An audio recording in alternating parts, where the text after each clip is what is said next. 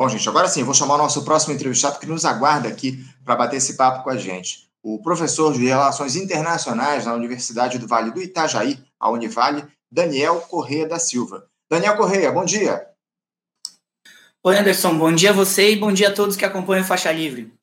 Agradeço demais, Daniel, a tua presença, a tua participação aqui no nosso programa. Uma alegria contar com a tua presença mais uma vez aqui no Faixa Livre para a gente fazer esse diálogo sobre as questões relativas ao cenário internacional, né, Daniel? Nesses últimos dias, a gente tem observado um, um tensionamento que provoca muita preocupação aqui no nosso continente, né, Daniel? Que há tempos não se envolve em disputas internas. Eu me refiro a esse pleito da Venezuela, que já tem quase dois séculos, mas que voltou à tona nesses últimos tempos de anexar a região de Essequibo, lá na Guiana, a Guiana, ao seu território. Essa região fica, é, que ela é, ela é rica em hidrocarbonetos e corresponde a quase dois terços da área do país, alvo de disputa aí justamente por conta disso, por conta das, das riquezas naturais que contém lá nesse território. É, no último domingo, houve inclusive um referendo lá na Venezuela que aprovou a anexação desse território por amplíssima maioria, Daniel. 95% dos venezuelanos que foram às urnas aprovaram essa anexação. Já há expectativa, inclusive, da possibilidade da ocorrência de um conflito armado, caso o presidente Nicolás Maduro tente colocar em prática o seu plano. Ontem, inclusive, o venezuelano propôs a criação de uma província na região de Essequibo através de uma lei e até mesmo divulgou um novo mapa da Venezuela com anexação desse território. Daniel, como é que você avalia essa história? O, Nicolás Maduro tem razão nessa tentativa de anexação do território de Essequibo à Venezuela? Que está em jogo nessa situação, Daniel? Bom, Anderson, é, eu diria que o Nicolás Maduro, ele, em alguma medida, é, reivindica algo que tem pertinência. Nós precisamos registrar que esse território é um território de fato sob disputa, sem uma decisão é, absoluta, final uh, e arbitrada internacionalmente, como foram outros conflitos é, já mediados. Então, existe, digamos assim, uma certa procedência no pleito venezuelano.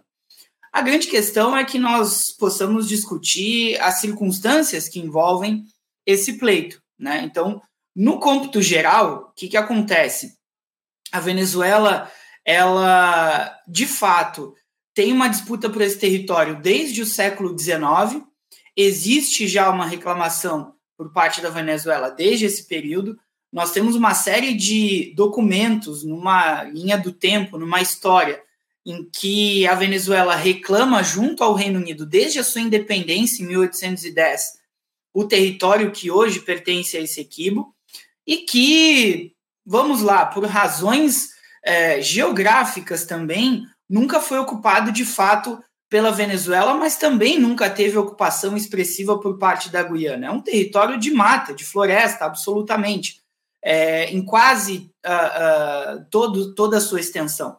Então, nesse sentido, é um território de bastante é, é, dificuldade de acesso, é um território de floresta muito densa e que a Venezuela já reclama há um bom tempo.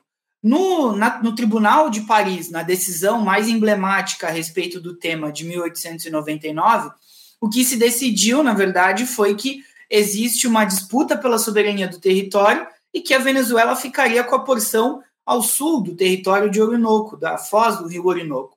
Então, a Venezuela fica com esse território, a Guiana tem um espaço, mas não avança sobre ele, e eu diria que tem pelo menos duas grandes circunstâncias que surgem mais recentemente e que reacendem essa polêmica. Porque vale também registrar aqui, Anderson, o seguinte: desde a decisão de 1966, que é um outro marco é, dessa negociação, que foi uma convenção em Genebra, cujo acordo é, permitiu ao Reino Unido reconhecer que existe uma controvérsia e não garantir toda a soberania sobre o território para nenhuma das partes, a Guiana faz uma ofensiva e reivindica o território para si, mas de maneira unilateral. Não houve um reconhecimento por parte da Venezuela. Então, esses dois grandes marcos de 1899 e de 1966, eles marcam a história do território venezuelano. Nesse sentido, em linha com a sua pergunta se Nicolás Maduro tem razão ou não, é importante dizer que o reclame da Venezuela sobre o território não é novo. A Venezuela, por exemplo, quando é, Hugo Chávez vence as eleições em 98 e a Venezuela vota, todo o povo venezuelano vota por uma nova constituição em 1999, estava ali a controvérsia de Essequibo nessa nova discussão. Quando a Venezuela muda de nome oficialmente, passa a se chamar, a partir da nova Constituição em 99, República Bolivariana da Venezuela, nesse, nesse mudar de nome, outras alterações foram feitas. Entre essas alterações, Anderson, a bandeira da Venezuela, que conta com mais uma estrela. E essa nova estrela da bandeira da Venezuela representa justamente o território de Essequibo, ainda no fim do século XX, início do século XXI. Ou seja, é, existem circunstâncias que a Venezuela carrega já ao longo da história e há muito tempo. Agora, pontualmente, por que, que é preciso uh, entender o, o escalonamento da questão nesses tempos mais recentes?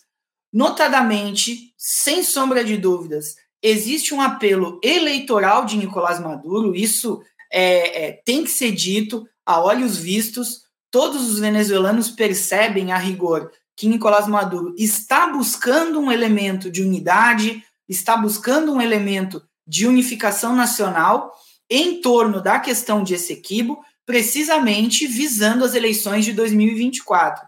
Por quê? Porque ele tem uma concorrente muito forte, uma mulher que vem é, das entranhas do reacionarismo venezuelano e com todos os dedos do imperialismo estadunidense, chamada Maria Corina Machado. Ela vem se constituindo nas bordas, nas margens de figuras como Leopoldo Lopes, é, é, que rivalizaram mais recentemente com Nicolás Maduro, e a própria figura deplorável de Juan Guaidó, o autoproclamado presidente da Venezuela de tempos mais recentes, mas ele vem na esteira, ela vem na esteira desse, desse é, conglomerado de políticos reacionários venezuelanos que tentaram rivalizar com Nicolás Maduro recentemente. No entanto, ela manteve uma posição tecnicamente e politicamente é, mais modesta ao longo dos últimos anos. Isso foi cacifando ela para vir com muita força nas eleições do ano que vem. Ainda que ela venha da mesma origem putrefata da, da direita tradicional da Venezuela dos últimos tempos. Mas ela vem um pouco mais blindada e um pouco mais, eu diria, inteligentemente construída pela oposição. Logo, ela vem com muita força nas eleições do ano que vem é, para disputar com Nicolás Maduro. Nesse sentido, do ponto de vista político, se fizermos uma leitura, Maduro foi muito habilidoso em lançar o referendo agora, lançar o plebiscito, aliás porque esse plebiscito, essa consulta realizada, ela caminha em duas direções muito importantes na Venezuela. A primeira delas é recuperar, retomar uma tradição é, é, que foi construída ao longo dos últimos tempos na Revolução Bolivariana, que foi de fazer permanentemente consultas populares.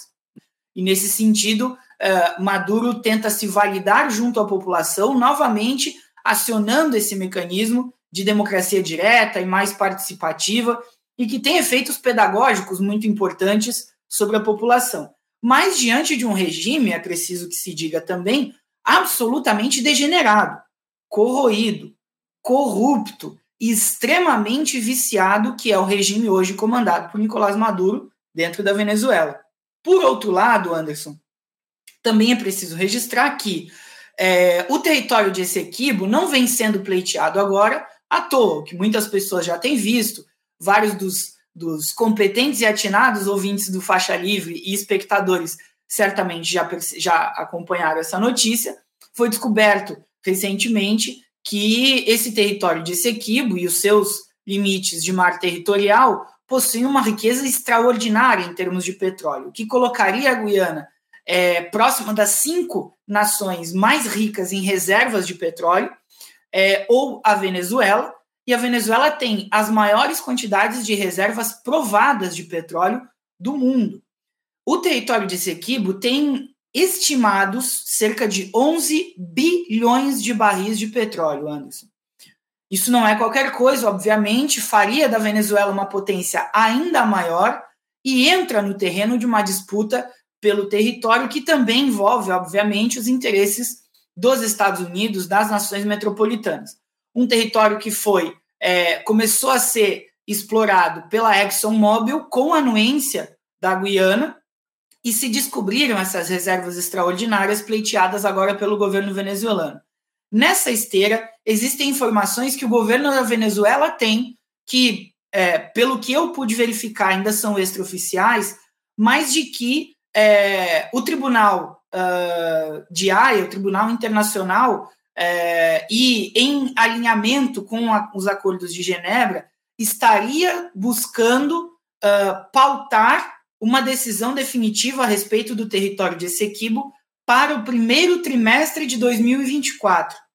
Existe essa possibilidade de que vá a julgamento, de que vá a uma negociação, e as principais fontes extraoficiais do governo venezuelano são as de que haveriam movimentações, inclusive, de todo um exército de advogados da ExxonMobil, se mobilizando, reunindo documentação, reunindo comprovações, para que eles fossem, é, se não é, explicitamente, no mínimo tacitamente, colaboradores da Guiana nesse pleito, para que, uma vez decidido o território em favor da Guiana, a ExxonMobil pudesse efetivamente, de maneira plena, é, realizar todos os seus direitos de exploração do petróleo naquela, naquela região e naquele território. Então, essas circunstâncias que são bastante brincadas, eu diria que cumprem uma função aqui, acho que é importante que a gente traga esse tema à tona, né, Anderson, porque eles vão um pouquinho mais além do que tem se dito em geral nos meios comerciais de comunicação,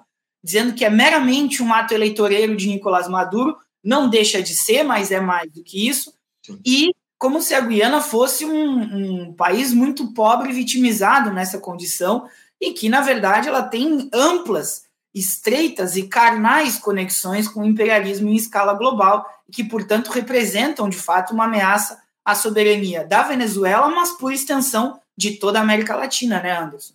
É isso, é isso. A gente precisa trazer luz a todos os fatores que estão envolvidos aí nessa disputa, que se dá, acima de tudo, por poder, né? É o poder que o petróleo traz Uh, ou vai trazer aí a Guiana, a Venezuela, enfim. Parece que o, o Maduro, inclusive, divulgou um mapa uh, anexando um novo mapa da, da, Venezuela, enfim, muitas questões estão sendo trazidas à tona. Você vê a possibilidade de um conflito armado naquela região, ou, ou Daniel? Porque já fala-se aí dos Estados Unidos de alguma forma atuarem para proteger a Guiana, o Brasil deslocou militares blindados para aquela região de fronteira entre os países. Ah, você vê a possibilidade de uma escalada nesse conflito que está colocado aí entre a Guiana e a Venezuela?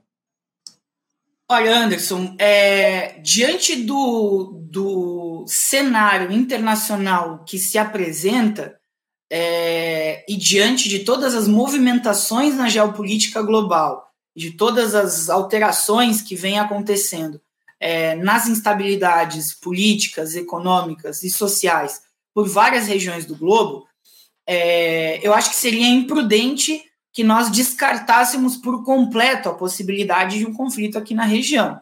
É, toda a intensificação do conflito entre Rússia e Ucrânia, todo o, toda a intensificação da disputa no território palestino é, por parte de Israel, e os outros 28 conflitos que acontecem simultaneamente hoje no ambiente internacional não nos autorizam dizer categoricamente que não há possibilidade de conflito. É, isso posto, nós precisamos analisar é, questões mais localizadas. E eu diria que, nesse sentido, pelo menos dois pontos são os que mais me chamam a atenção.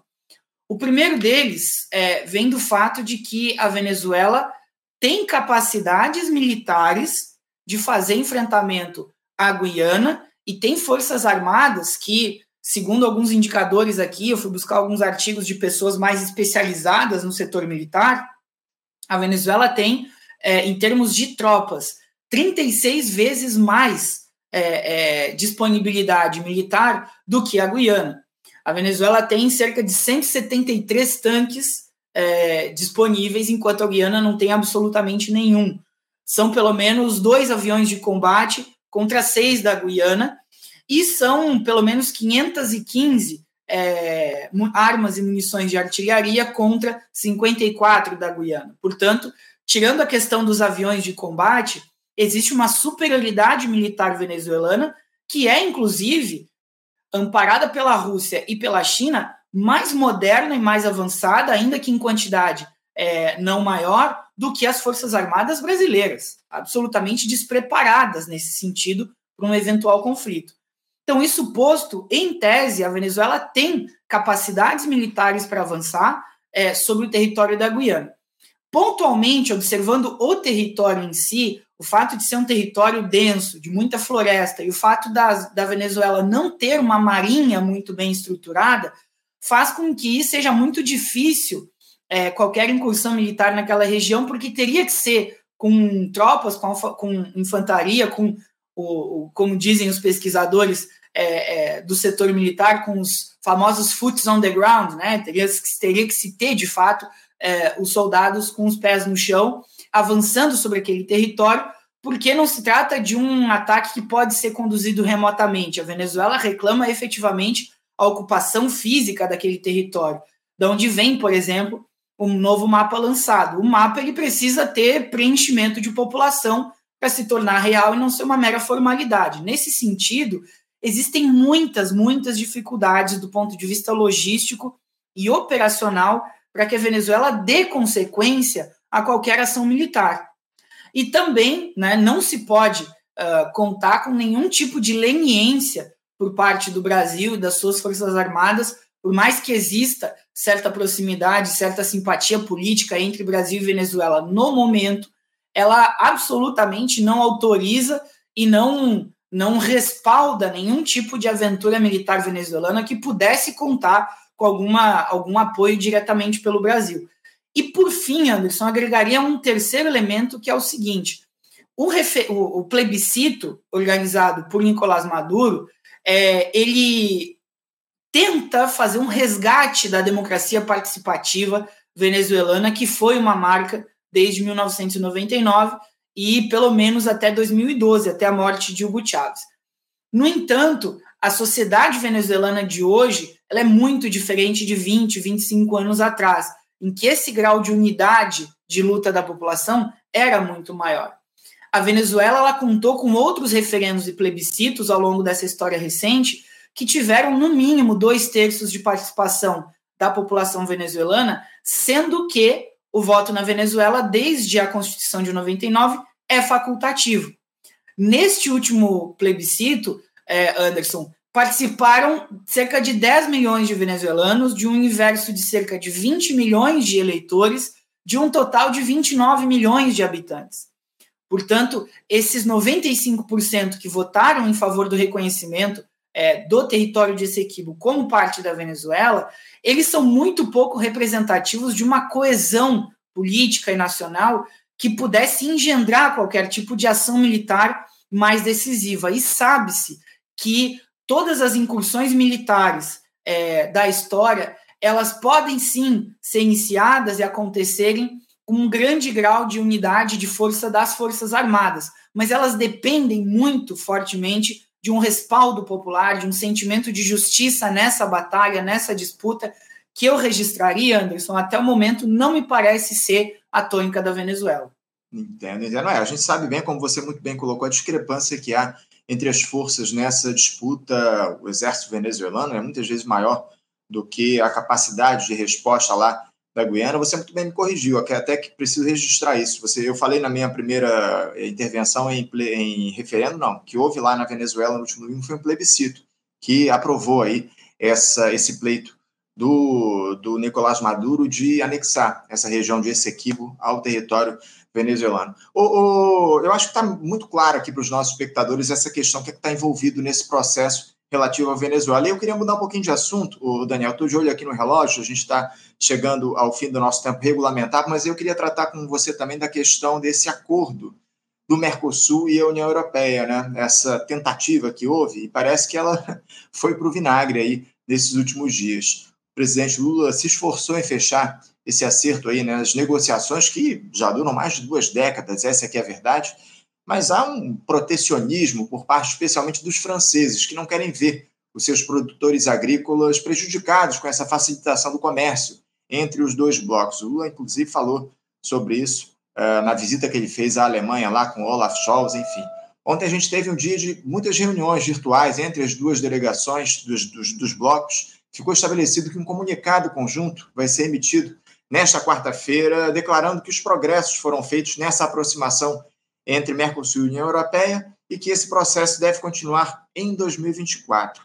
Daniel, o que é que representa esse novo fracasso na construção de um acordo de livre comércio entre Mercosul e União Europeia, que só para registrar aqui para os espectadores, ele não era considerado favorável assim para os países do nosso continente. Alguma possibilidade de a gente ter uma mudança das negociações mais uma vez entre Mercosul e União Europeia? E se a possibilidade de a gente ter avanços para 2024? Então, Anderson, é, o que, que representa é, esse, é, esse resfriamento das negociações? Eu diria que representa um alívio para o Brasil e para a América Latina. Né? Representam, felizmente, é, um esfriamento das negociações desse acordo, que é absolutamente nefasto para o Brasil, para o Mercosul e para a América Latina.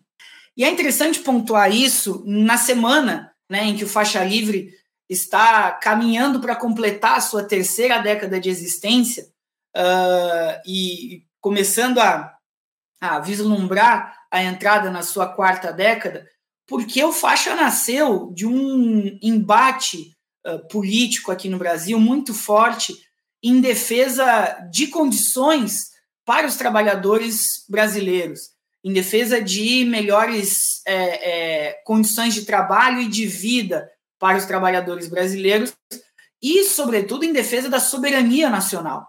Né? O Faixa Livre tem uma, uma vasta trajetória em defesa da soberania brasileira. E, nesse sentido, desde quando nós tínhamos aquela vinheta é, muito bonita com Barbosa Lima Sobrinho, aqui nos tempos do rádio, falando defe da defesa dos interesses nacionais, desde aquele momento, né, o Faixa tem uma tradição e foi, é, eu que só fui descobrir isso depois, Uh, mas o faixa foi uma das grandes fronteiras de combate, por exemplo, a, a, execução da ALCA, que era o Acordo de Livre Comércio das Américas. O faixa livre teve uma trajetória impecável nesse sentido, denunciando todos os problemas daquele acordo. E que eu diria, em, em grande medida, aqui, ele cruza o eixo do Atlântico uh, da faixa dos Estados Unidos em direção à faixa da Europa é um acordo que tem muitas semelhanças com o que se queria fazer na ALCA naquele período.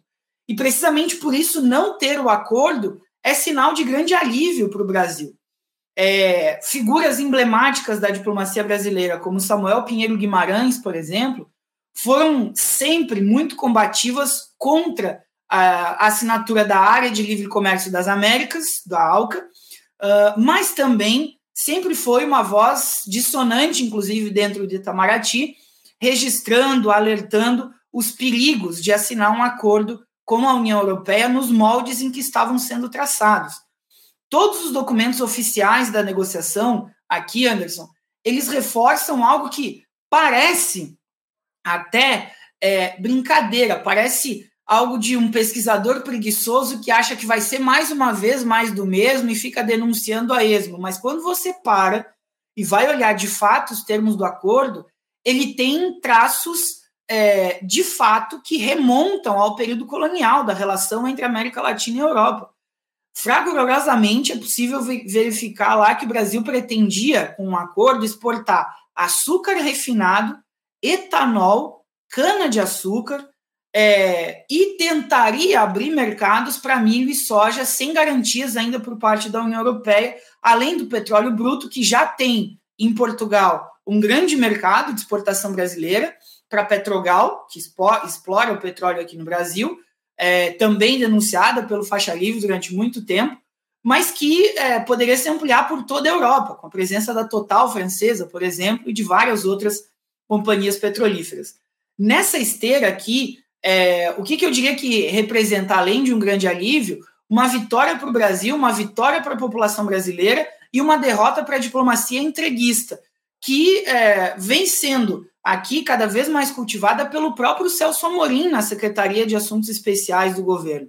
E é lamentável que uma figura respeitabilíssima da diplomacia brasileira como o Celso Amorim tenha sido um dos principais entusiastas da assinatura desse acordo que representa uma afronta aos interesses brasileiros e à presença do Brasil aqui, dentro de um cenário mais, de fato, como ele costumava dizer, altivo e ativo nas relações internacionais. Isso depõe absolutamente contra. Agora, o que, que vai acontecer? A partir de amanhã, o Brasil inicia o seu processo de transição, deixa de ser o presidente rotativo do Mercosul, a presidência rotativa do Mercosul passa ao Paraguai. É, a ordem dessa presidência ela é, é, trocada a cada seis meses, de maneira direta, sem eleições, uh, e por ordem alfabética. Então, o próximo país a assumir será o Paraguai, uh, depois o Uruguai, volta para a Argentina. Veremos aí potencialmente uma rotatividade é, em que uh, a Bolívia assuma antes do Brasil o próximo ciclo de rotatividade pela entrada recente. Mas o que é importante de registrar é que, uh, paradoxalmente, foi é, é, Emmanuel Macron o responsável por defender os interesses nacionais brasileiros por tabela, ao defender o interesse nacional francês e jogando uma pá de cal, objetivamente, no acordo, porque sem a França, sem o apoio francês, o acordo absolutamente não sai. Por mais que a Alemanha esteja interessada, a, a França é a segunda força europeia e o acordo não sai nesses termos. E felizmente, além disso, também, Anderson, Sebastião Penha, que é o presidente paraguaio, já anunciou que não tem a menor intenção de pautar esse tema na agenda de negociações do Mercosul a partir da presidência paraguaia, que começará em transição a partir de amanhã. Portanto, muito provavelmente, nos próximos seis meses, no mínimo, as negociações devem permanecer congeladas. O que nós podemos ter de alteração é, é eventualmente uma, uma mudança quando da chegada do Uruguai para as negociações, porque Luiz Lacage Pou, o presidente uruguaio, ele tem de fato intenções em ampliar cada vez mais esses mercados, mas ele também estará em vias de enfrentar processo eleitoral e não se sabe exatamente se ele conseguirá conduzir com força política esse elemento. O mais importante, eu diria, que é o fato da União Europeia não querer o acordo expressado aqui pela França, é que, por tabela, vai acabar salvando o Brasil dessa negociação nefasta para os interesses nacionais. E por último, aqui, Anderson, de bastidores, né? Nós não temos isso documentado oficialmente, mas o que é, se tem com certos relatos, informações não confirmadas, mas é que o Brasil chegou a sinalizar, no afã de fazer o acordo, inclusive a flexibilização daquelas regras de disputas, por exemplo, de concorrências públicas aqui no país, abertas para empresas europeias, para que pudessem participar, e uma liberalização total é, do setor de serviços, que também era uma pauta que o Brasil não estava muito disposto a abrir mão, mas em nome nessa tentativa desesperada e última de fazer o acordo de fato passar ainda durante a sua presidência no Mercosul, inclusive isso teria sido colocado sobre a mesa para negociação. Ou seja, né, é, o Brasil mais uma vez foi absolutamente subserviente, não fez a defesa absoluta do interesse nacional e dos interesses regionais e teve que ouvir um não da Europa, que por defender o seu interesse acabou por tabela aqui salvando o Brasil desse acordo nefasto, Anderson. É isso. Daniel Corrêa da Silva, eu quero agradecer demais a tua participação com a gente aqui no nosso programa. Muito obrigado por você dialogar com a gente a respeito desses temas importantíssimos, pelas lembranças que você trouxe da história aqui do Faixa Livre ao longo desses 29 anos. É uma alegria contar com a tua participação aqui. Eu espero que no ano de 2024 a gente esteja aí nessa parceria, nesse diálogo a respeito das questões relativas ao cenário internacional. É muito importante a gente contar com as tuas opiniões aqui no Faixa Livre. E aproveito para te desejar boas festas. A gente não se encontra mais aqui no nosso programa ao vivo, no ano que vem, certamente, a gente vai ter outras oportunidades de fazer esse diálogo contigo. Tá bom, Daniel? Boas festas e que a gente tenha um país melhor em 2024, é o que a gente espera. Perfeitamente, Anderson. Um grande abraço a você, um grande abraço a todos os espectadores do Faixa Livre. Para mim é um prazer, inclusive um privilégio, poder participar na semana de aniversário aqui do programa. E sigamos juntos, ativos, atuantes aqui em busca de um futuro melhor que só pode ser obra de nós mesmos e da nossa luta cotidiana em que nós temos no Faixa Livre um poderoso e excelente aliado aqui nessa perspectiva de melhoras futuras. Um grande abraço a você e a todos, um bom final de ano. Obrigado, Daniel, pelas palavras. Um abraço para você. Até a próxima.